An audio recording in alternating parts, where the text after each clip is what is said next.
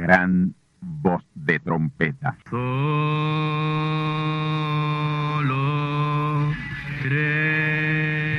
Saludos amigos y hermanos radioyentes.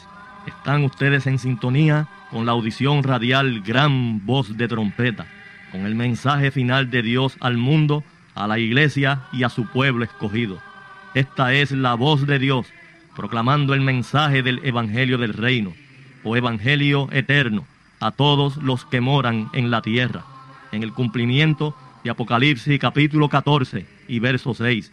Este es un mensaje de alerta y de apercibimiento ante los eventos proféticos del fin del mundo que ya han comenzado. No es que viene el fin del mundo, es que ya comenzó. Y en esta audición radial ustedes se mantendrán bien informados y apercibidos sobre cómo asegurar la salvación y la vida eterna, que es lo importante ante tales eventos. A continuación, ustedes escucharán no un mensaje doctrinal ni dogmático, sino la pura palabra de Dios, probada con las escrituras, la verdad como la verdad es, pues conoceréis la verdad y la verdad os libertará.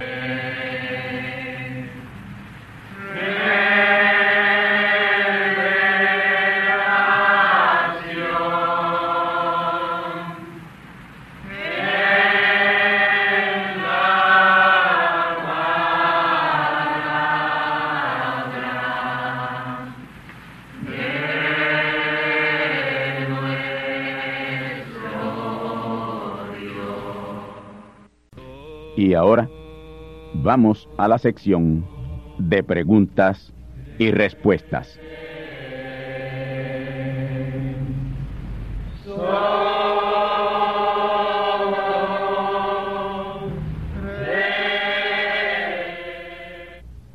Pastor Candelario, soy Juan Cintrón del pueblo de las piedras.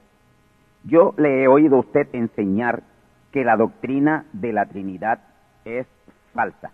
Sin embargo, en una ocasión, en un mensaje, escuché a usted decir que el profeta mensajero Branham enseñó que Dios es una Trinidad. Dios es en tres y que Él es Padre, Hijo y Espíritu Santo. Yo estoy un poco confundido al respecto. ¿Podría usted eh, clarificar esto de tal manera que sea eliminada una posible contradicción? Respuesta. Sí, Dios es una Trinidad. Dios es en tres. Dios es Padre, Hijo y Espíritu Santo.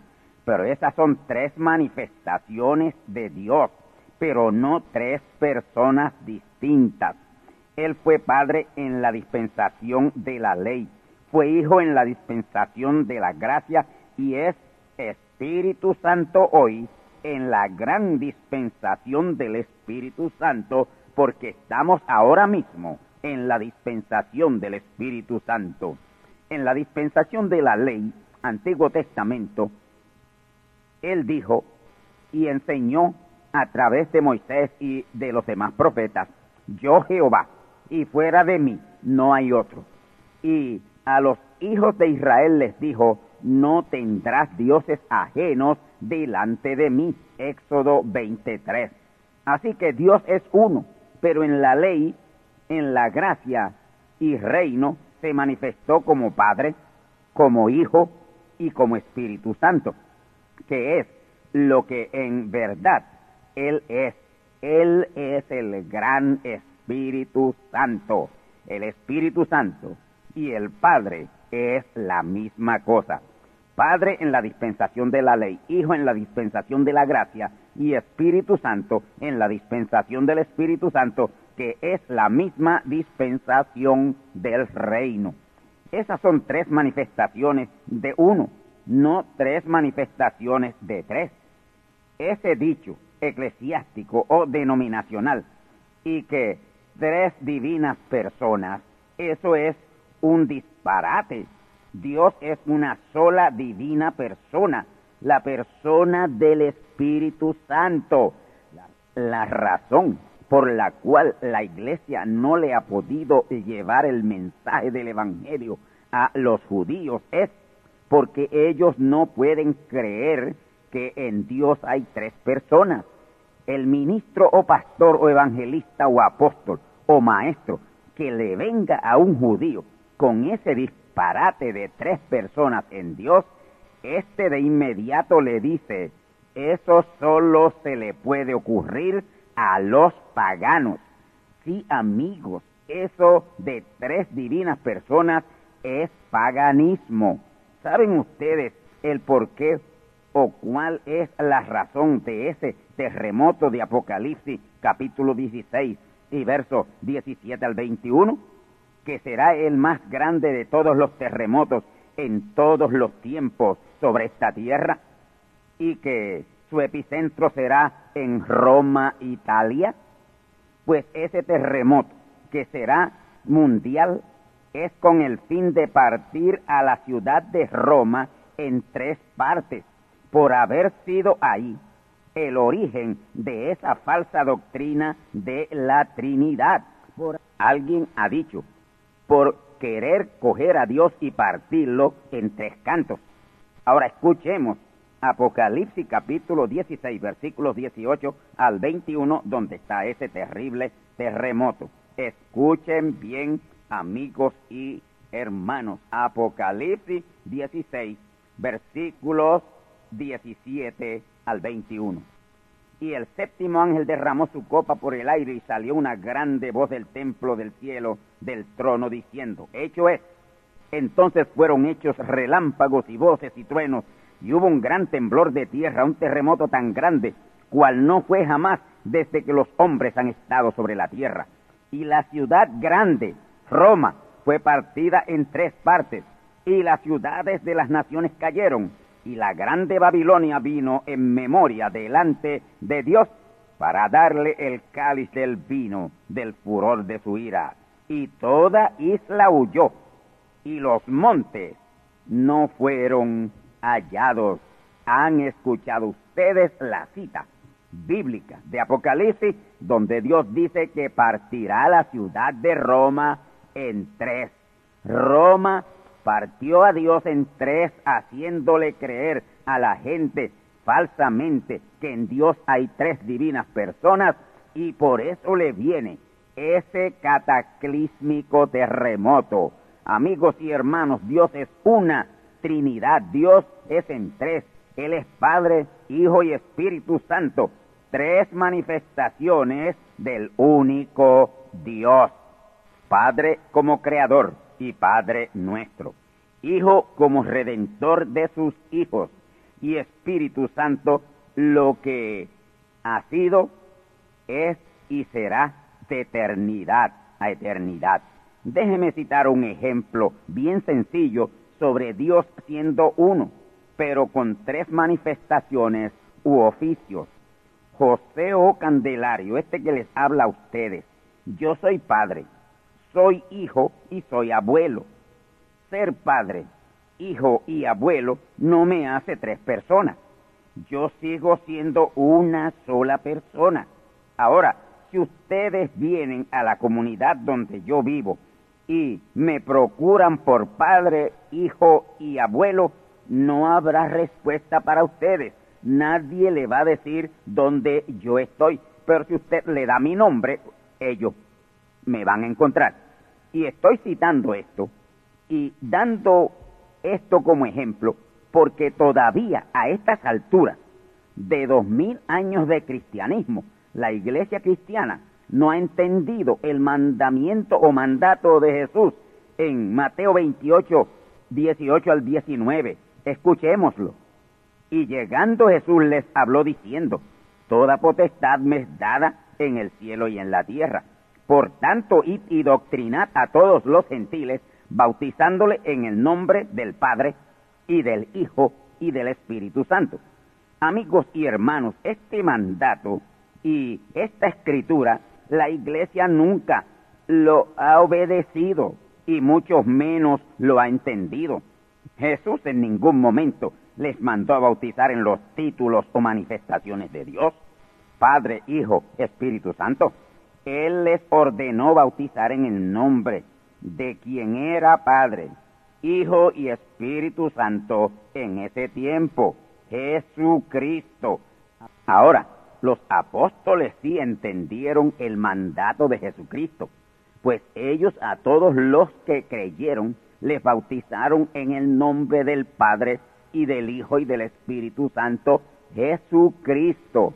Ahí está en el libro de los Hechos. Los apóstoles no bautizaron en títulos, ellos bautizaron en el nombre.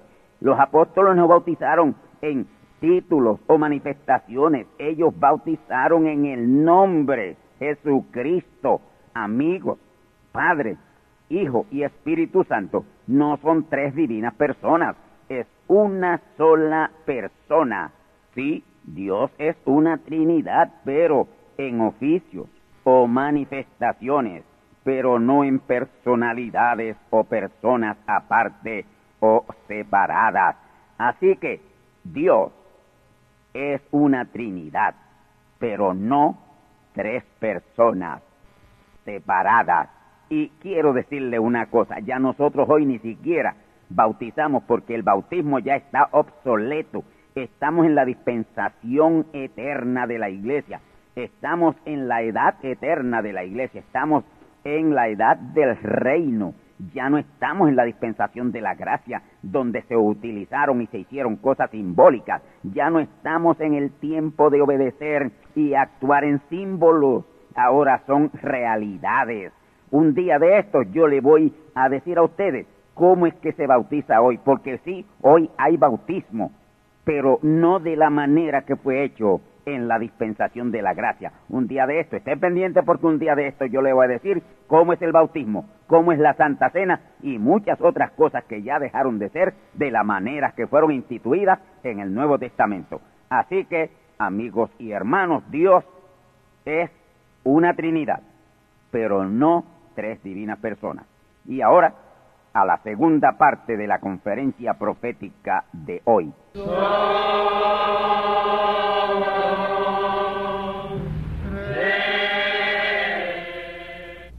Gloria al Señor.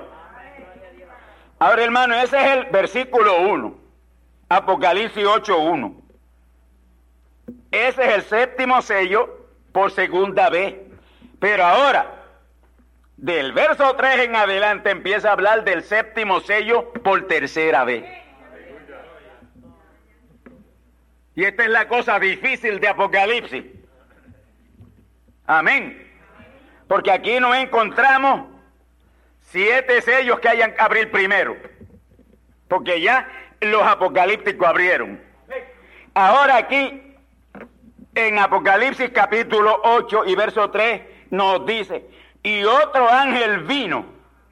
No es el mismo, no es el del 8.1. Otro ángel es otro ángel. Otro mensajero vino. Y se paró delante del altar. Amén. ¿Altar de qué? Altar de servicio de la palabra. ¿Para qué es el altar aquí? Para servir la palabra.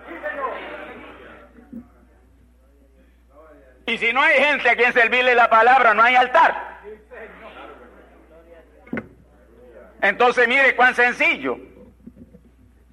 Si este fuera el caso hoy, el altar está aquí frente a mí. Y son ustedes. Amén. Y otro ángel vino y se paró delante del altar teniendo un incensario de oro. Incensario. Un, una, una, un incensario es un, un elemento, una, una cosa que utilizan en forma de jarro para quemar perfume y perfumar el ambiente, perfumar. Amén. Y aquí encontramos que ese otro ángel vino y se paró delante del altar teniendo un incensario de oro. Un incensario de oro. Y el ser incensario de oro es que ese ángel está bregando con la deidad. Ese ángel es la pura deidad. Amén. Y le fue dado mucho incienso para añadirlo, que lo añadiese a las oraciones de los santos sobre el altar. El altar de oro que estaba delante del trono. El trono es siempre un individuo. Amén. Y entiendan que yo no puedo tomar esto y dilucidarlo de una manera sencilla para que todos lo entiendan. Amén. Pero yo espero que ustedes entiendan. Gloria a Dios. Otro ángel vino y se paró delante del altar, teniendo un incensario de oro. Recuerden que todo esto es simbólico. En símbolo, Juan está escribiendo en símbolo. Pero al que le toque, al que le toque simplificar esto, tiene que darlo como es.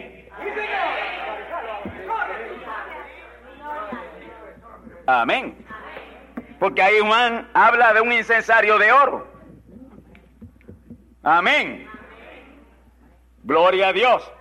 Pero el perfume que sale de ese incensario de oro, que realmente viene a ser el individuo que toma esa palabra, porque esa palabra es el oro, esa es la deidad, esa es la verdad.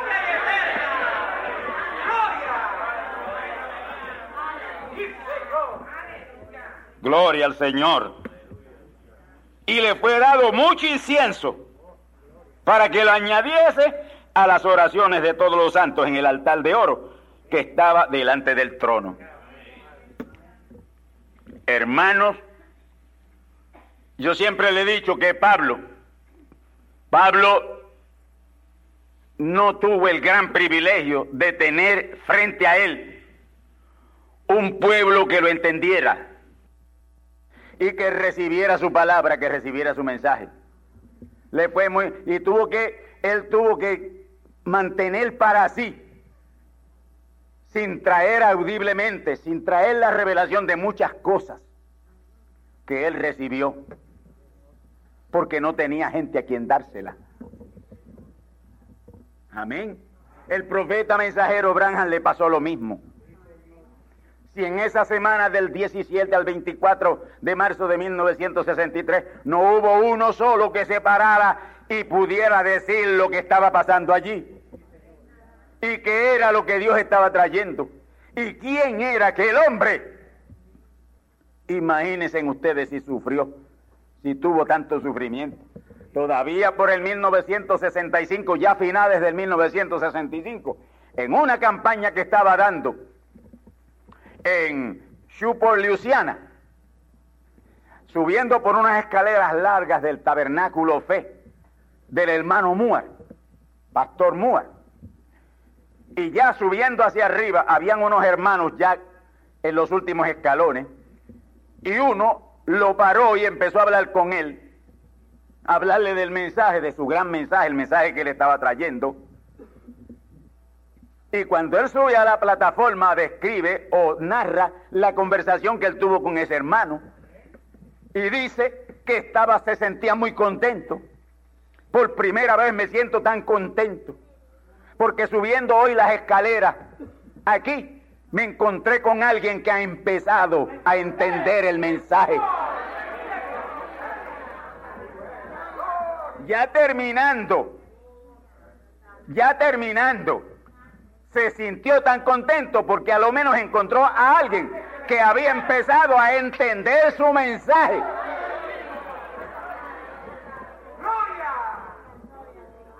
Oh, hermanos, es triste predicarle a una gente que no entienda lo que uno predica.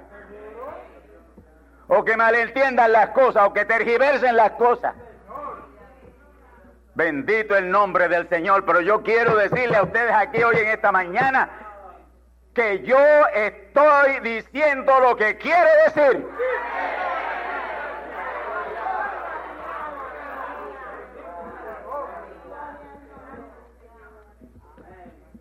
Vamos al verso 4. Y el humo del incienso subió de la mano del ángel delante de Dios con las oraciones de los santos. Cuando un ministro de Dios un mensajero de Dios no tiene el respaldo de una congregación, amén, que se preocupa por interceder delante de Dios por él. Amén. Es triste, es triste. Bendito el nombre del Señor. Ahora, para esa intercesión el pueblo tiene que estar verdaderamente en la palabra, en obediencia a la palabra. Porque yo no quisiera que nadie andando mal delante de Dios se atreviera a interceder por mí.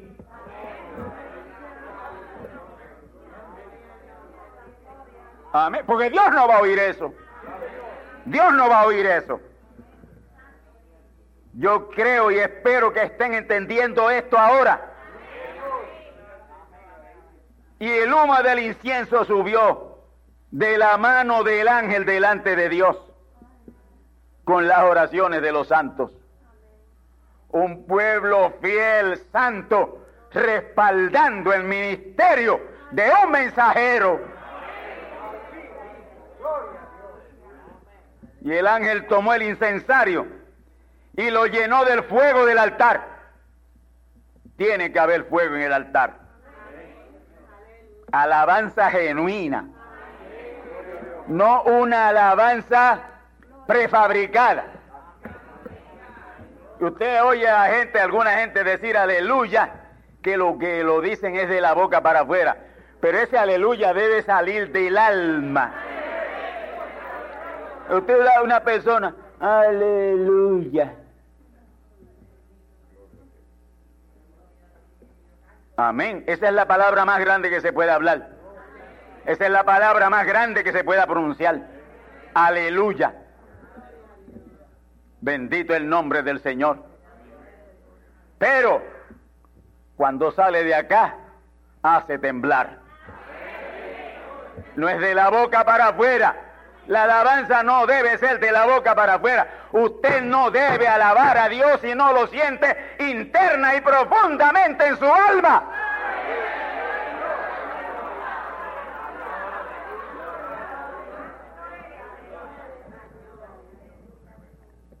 Bendito el Señor. Y el ángel tomó el incensario y lo echó en la tierra. Amén el ángel tomó el incensario y lo llenó del fuego del altar y lo echó en la tierra. Va a ser echado, ahora está en el cielo. El incensario está en el cielo, el incienso está en el cielo, pero va para la tierra. Va para la tierra. Amén. Porque eso es lo que sucede en Apocalipsis 14, 6. Amén.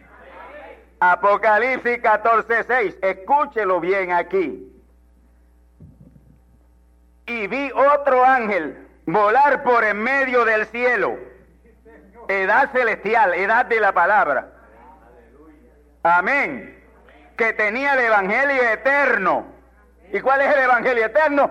El Evangelio de Apocalipsis. El mensaje de Apocalipsis.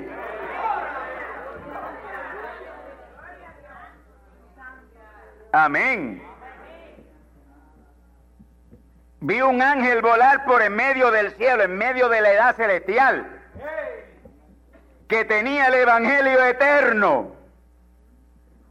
¿Por qué eterno? Aleluya, ¿por qué eterno? Porque ya no es una tercia parte de la palabra, una segunda tercia de la palabra, sino la palabra entera, completa, toda la palabra. Que por primera vez en la historia de esta tierra haya un mensajero, haya un hombre de carne y hueso que pueda decir yo estoy predicando toda la palabra, tengo toda la palabra.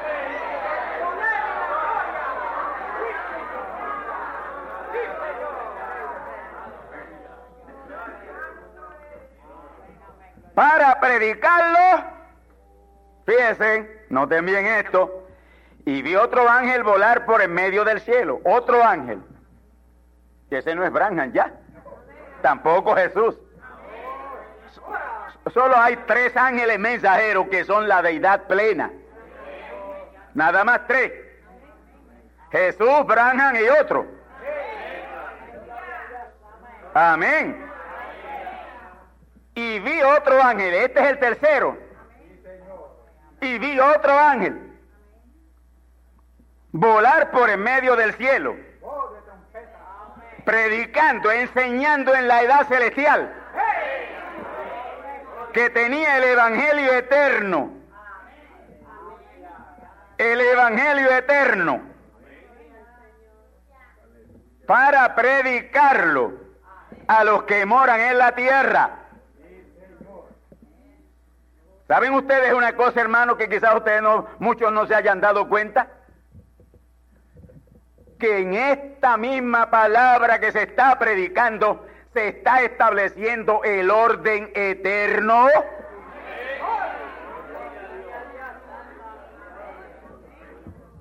Amén.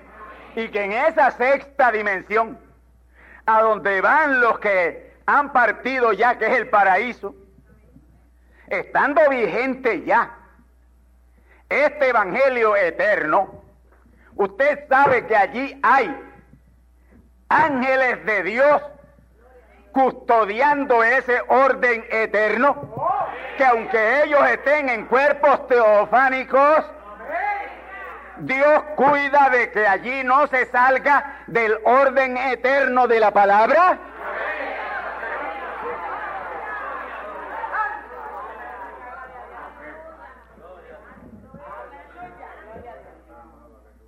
El Evangelio eterno para predicarlo a los que moran en la tierra. De esto van a tener conocimiento la gente quieran o no quieran. Y van a tener que oír. Van a tener que oír. ¿Por qué? Porque una serie de cosas van a estar sucediendo. Plagas arroparán la tierra. De tal manera que la gente van a tener que entender que ese hombre tiene la palabra y tienen que oírlo.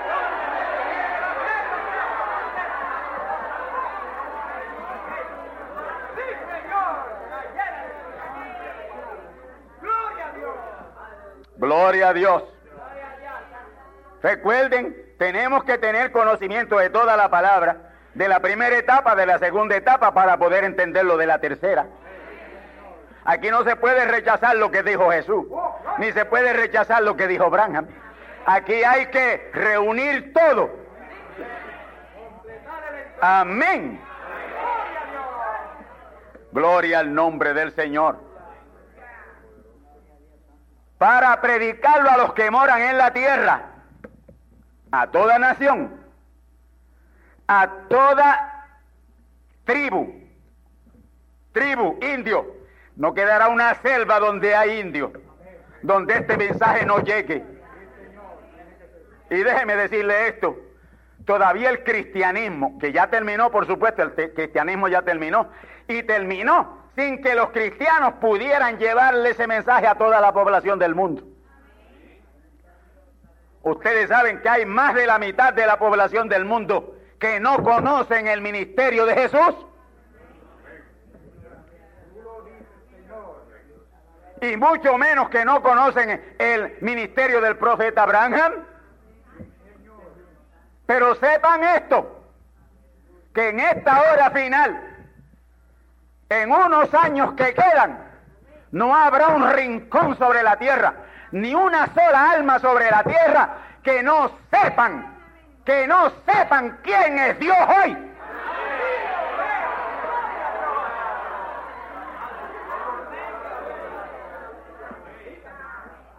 La mitad de la población del mundo hoy no sabe quién fue Jesús. Mucho más no saben quién fue Abraham. Amén.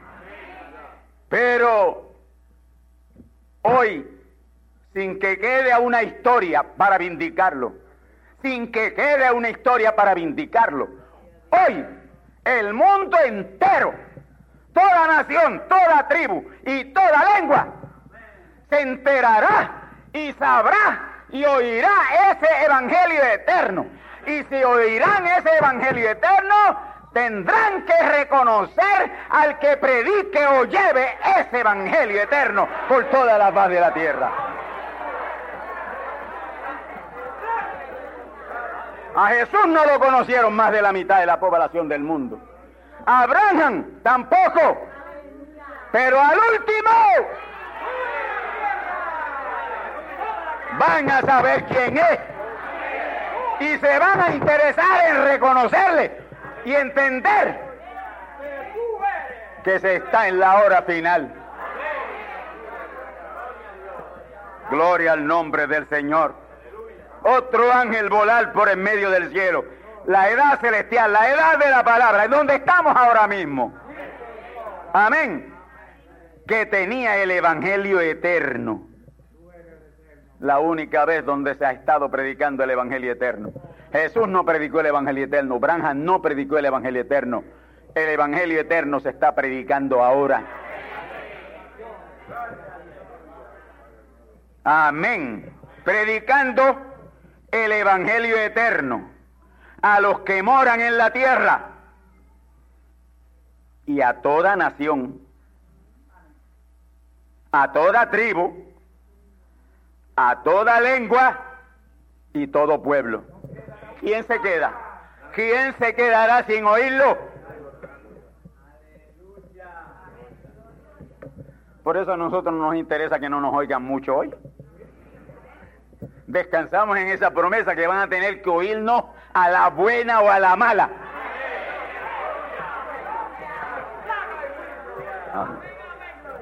Porque vienen por ahí unas plagas que es para eso. Y, y mire, estén pendientes a las cosas. Estén pendientes a las cosas. Porque se nos pasan por encima. Cosas cumpliéndose que se han predicado aquí, que han salido de este altar. Amén. Que se están cumpliendo. Y la gente la buscan de una manera literal y le dan vuelta por aquí, le dan vuelta por allá. Y están aconteciendo y están sucediendo y no se dan cuenta. Mírelo aquí, Apocalipsis 16. Y el cuarto ángel derramó su copa sobre el sol.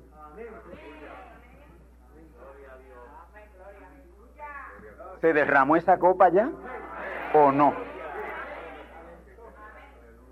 Y el cuarto ángel derramó su copa sobre el sol y le fue dado a quemar a los hombres con fuego. ¿Qué está pasando sobre la tierra? ¿Cuántos han muerto de calor en los Estados Unidos? ¿Cuántos han muerto de calor en India? ¿Cuántos están muriendo de calor sobre la faz de la tierra? ¿De dónde viene el calor? ¿Qué provoca el calor? El sol. Algunos dirán, cuando venga esa plaga, es que esa plaga ya está. ¿O qué es lo que le pasa a ustedes? La palabra cumpliéndosenos en las narices. Es como aquel grupo tonto, necio y zángano que en una mesa con el profeta y unos reporteros de unos periódicos evangélicos frente al profeta mensajero Branham, uno de los más grandes que ha pisado la tierra, allí mismo en las narices de él y frente a él, en una mesa le decían, hermano Branham, lo que verdaderamente necesitamos es un profeta.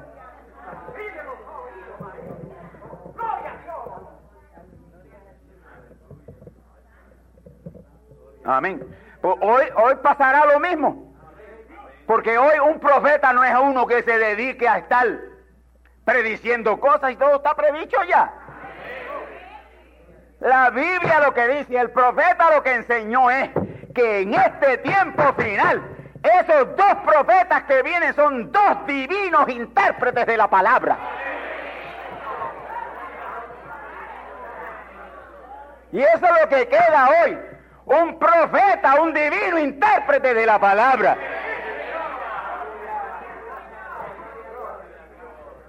Porque la gente dice, bueno, pues si es profeta que prediga algo. Si es un profeta que prediga algo, que diga para dónde va a coger Alex. O que nos diga esto, nos diga aquello. El profeta hoy lo que hace es divinamente interpretar la palabra. Y a mí no me anima el ver cumplimientos de profecías, a mí me, me, me anima y me hace crecer la palabra siendo enseñada correctamente. Eso es lo que me da estatura.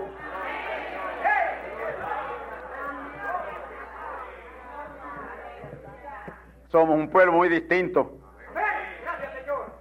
Nosotros no nos alimentamos ya de símbolos, nos alimentamos de realidades. Ese ha sido el problema de la iglesia, alimentarse de símbolos. Amén. Y como dice el profeta, Dios ha prometido que va a hacer diez cosas. Nueve ya las hizo. La número diez la está haciendo. Y la gente no se dan cuenta. Oh, bendito el nombre del Señor. Mis hermanos, ahora el resto de ese capítulo tiene que ver con las plagas. Y esas plagas ya han sido lanzadas por el aire,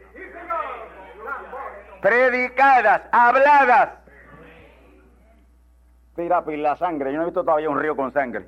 Que usted no ha visto el río de sangre de aquí de Puerto Rico. Que ustedes no han visto el río de sangre aquí, en esta tierra. De veras que ustedes no han visto el río de sangre corriendo aquí por los caseríos, por los pueblos, amaneciendo todos los días 10 y 12 personas muertas. ¿Qué es sangre? Sangre es sangre. Y agua son gente.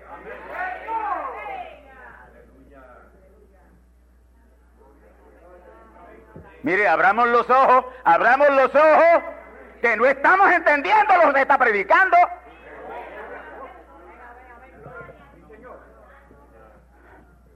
Bendito el Señor.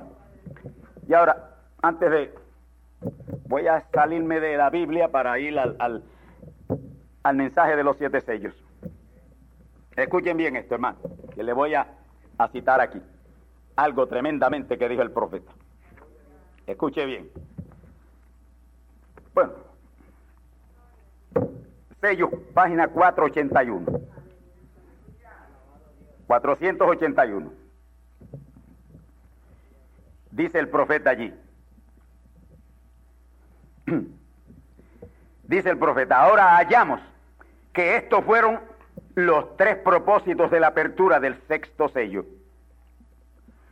Primero las vírgenes tienen que pasar por el tiempo de tribulación para ser purificadas ellas tenían que ser purificadas del pecado de incredulidad. Porque viene una tribulación para purgar a los incrédulos. Esto no lo pueden creer ahora, pero en la gran tribulación lo van a tener que creer porque estarán pasando por los juicios purgatorios de, de su incredulidad.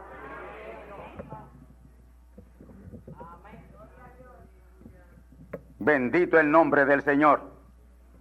Ahora viene al séptimo sello. Noten que la apertura del séptimo sello también es en un misterio triple. Primero es un misterio triple porque son tres veces que se manifiesta ese séptimo sello. Jesús, Branham y el otro. Amén. Un misterio triple. Les he dicho que es el misterio de los siete truenos los siete truenos en el cielo abrirán ese misterio. Será a la mera venida del Señor Jesucristo. ¿Abrieron esos siete sellos? ¿Emitieron sus voces esos siete truenos? Sí, en la semana del 17 al 24 de marzo de 1963. Amén. Y los estadounidenses, los norteamericanos, no lo han visto abierto. No lo han visto abierto. Amén. Bueno, yo espero que a nosotros sea muy distinto.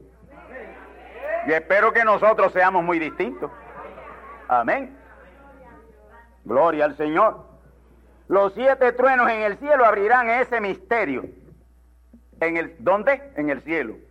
¿Qué cielo? La edad celestial, la edad palabra. Donde estamos. Es aquí donde esos misterios son dados a conocer sencillamente. Gloria a Dios. Los siete sellos en el cielo abrirán ese misterio. Será la mera venida del Señor Jesucristo. Entonces, si los misterios fueron abiertos a la mera venida del Señor Jesucristo, ¿cómo podríamos estar predicando misterios si Cristo no vino por segunda vez ya? Amén, que una cosa tiene que llevar a la otra. Bendito el nombre del Señor.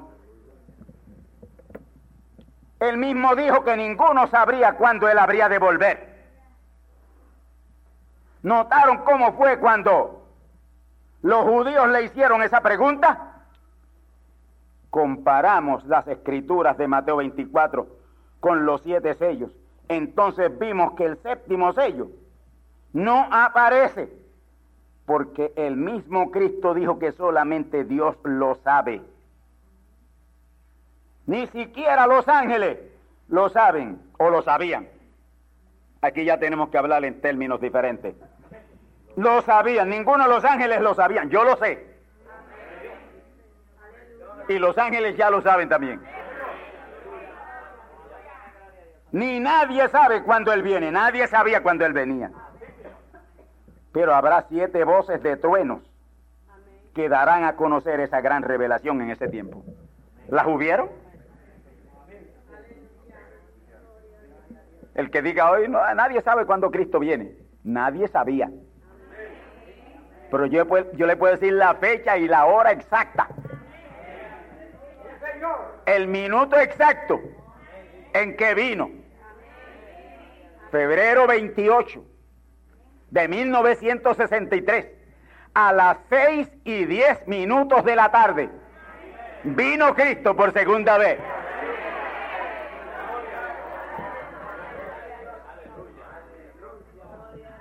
Amén. Gloria al nombre del Señor. Y ya en el mensaje del próximo domingo vamos a entrar en otras cosas sumamente importantes. Vamos entonces a pasar a la página 182.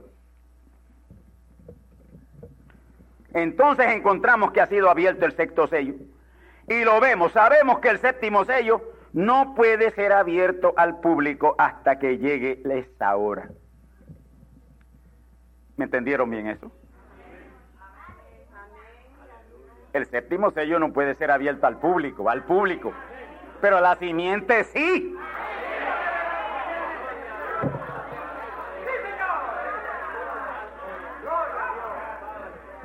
Encontramos que nos ha sido no, que, que nos ha sido abierto el sexto sello. Claro, uno, dos, tres y cuatro, cinco y seis los abrió él. Él fue el que trajo la revelación de esos seis sellos. Pero él, que era el séptimo, no lo vieron abierto.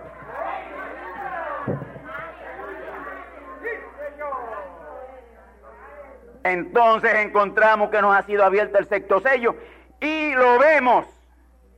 Sabemos que el séptimo sello no puede ser abierto al público hasta que llegue esa hora. La que está muy cerca por ahí.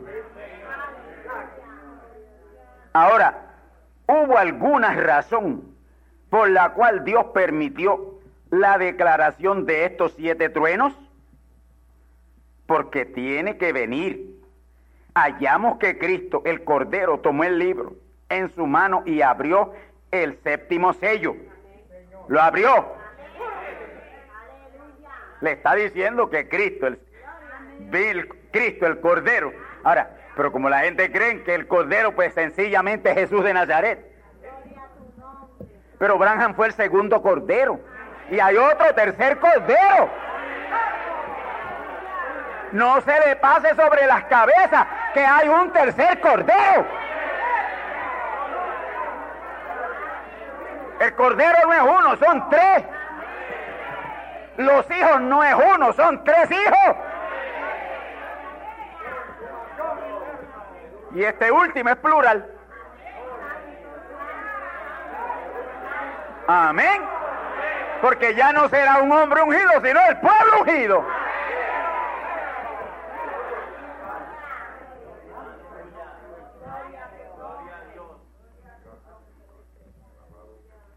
El cordero tomó el libro en su mano y abrió el séptimo sello.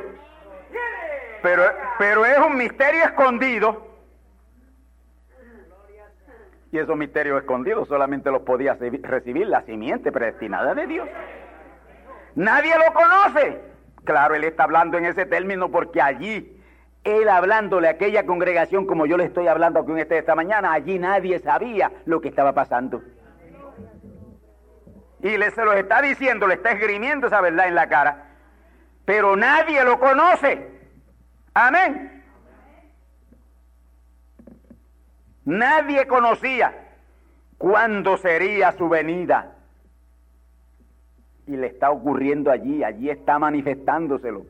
Ocurrió el 28 de febrero de 1963, a las 6 y 10 de la tarde. ¿Qué es esto que dice Apocalipsis aquí? Escuchen bien. Es esto que dice Apocalipsis, esta es la segunda venida de Cristo. Y mire cómo lo dramatiza aquí Apocalipsis capítulo 10, porque Juan lo vio. Juan estaba allí en la falda del Monte Sol Poniente, en Flagstaff, Arizona, cuando el profeta estaba allí con el hermano Sausman, el hermano Robertson y el otro testigo, Fred Norman, Fred Norman, Fred Sausman y Roy Robertson. Allí estaban con él y Juan estaba por allí en cuerpo teofánico. No lo vieron, pero él estaba allí, estaba viendo todo lo que pasó. Amén. Y escuche bien aquí cómo Juan lo describe. Juan está describiendo lo que vio.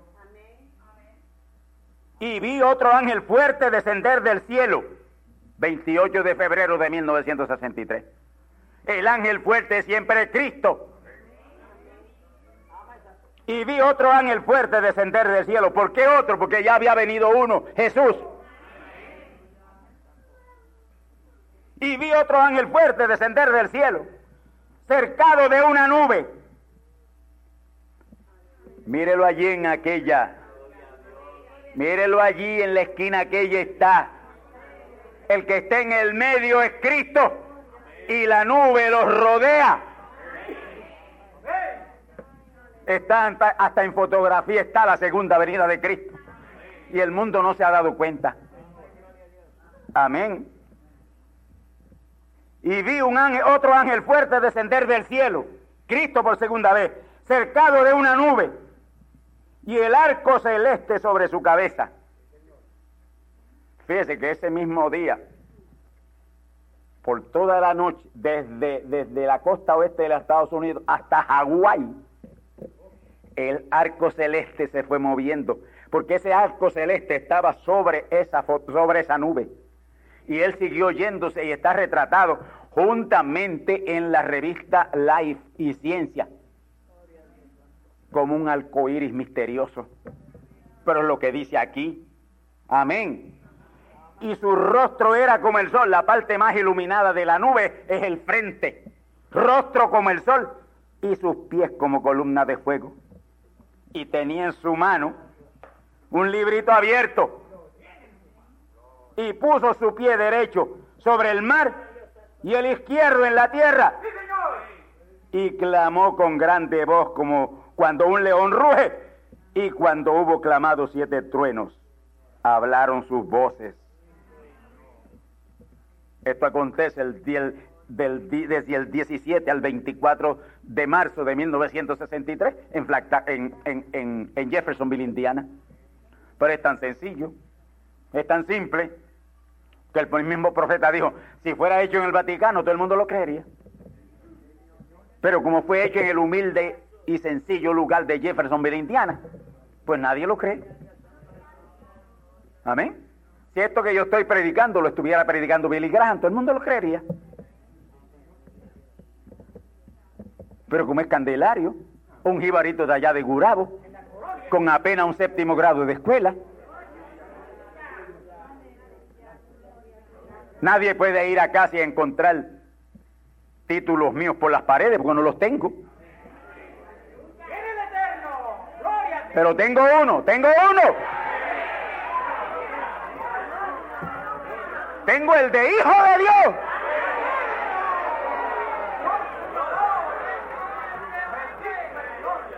Y mensajero del Dios viviente. Y eso jamás lo voy a exhibir. Eso yo lo exhibo en mi vida con el testimonio que me caracteriza en esta hora y en este día. Y cuando los siete truenos hubieron hablado sus voces, yo iba a escribir. Y una voz del cielo me dijo, no, no, sella las cosas que los truenos han hablado y no los escriban. Mire, nada de esto está escrito, lo que hay son símbolos ahí en ese libro de Apocalipsis, lo que hay son símbolos. Pero el que viene tiene que conocer esos símbolos, además de tener la profunda revelación de Dios, divinamente ser ungido para poder penetrar estos misterios que ni siquiera están escritos.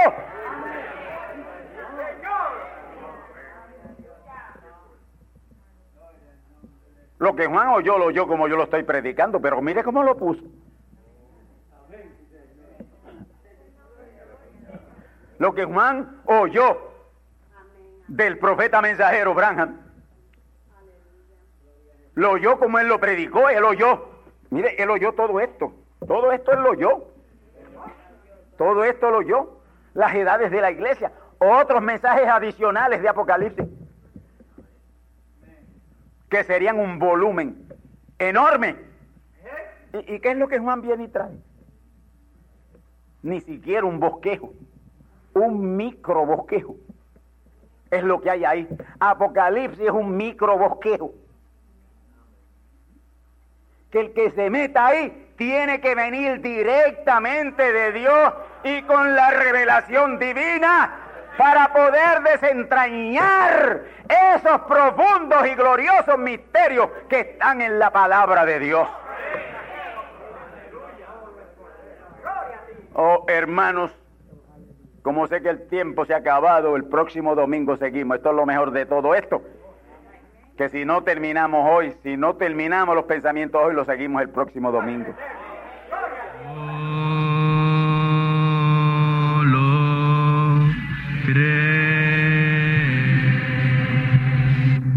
Y ahora hemos llegado al momento de liberación por la palabra hablada, no por oración.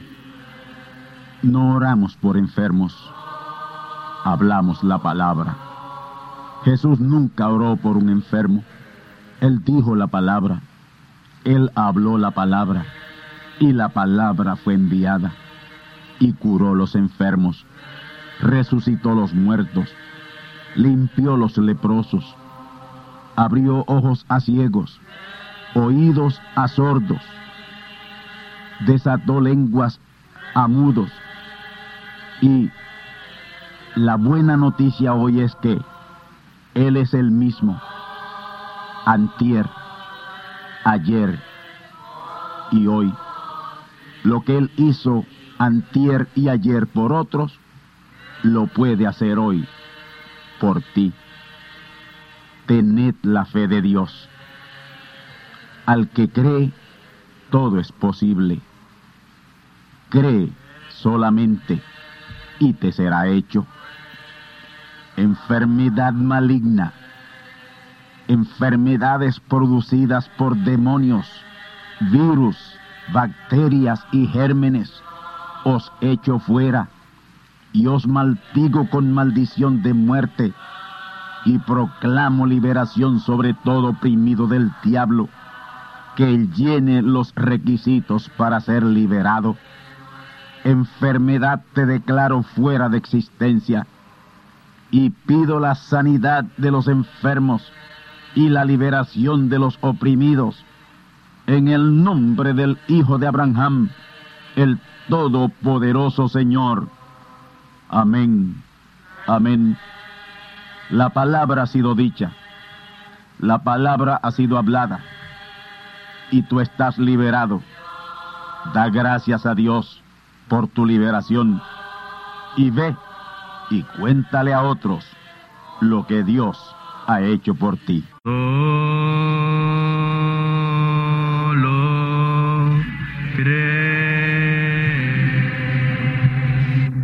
Amigos y hermanos radioyentes, han escuchado ustedes la audición radial Gran Voz de Trompeta y nuestra dirección postal es Gran Voz de Trompeta, apartado 1630, Canóbanas, Puerto Rico, 00729. Una vez más, Gran Voz de Trompeta, apartado 1630, 1630, Canóbanas, Puerto Rico, 00729. Les invitamos muy cordialmente para que escuchen estas conferencias proféticas y sean apercibidos ante los eventos del fin del mundo que ya comenzó. Les deseamos pues ricas bendiciones en Cristo el Señor. Amén.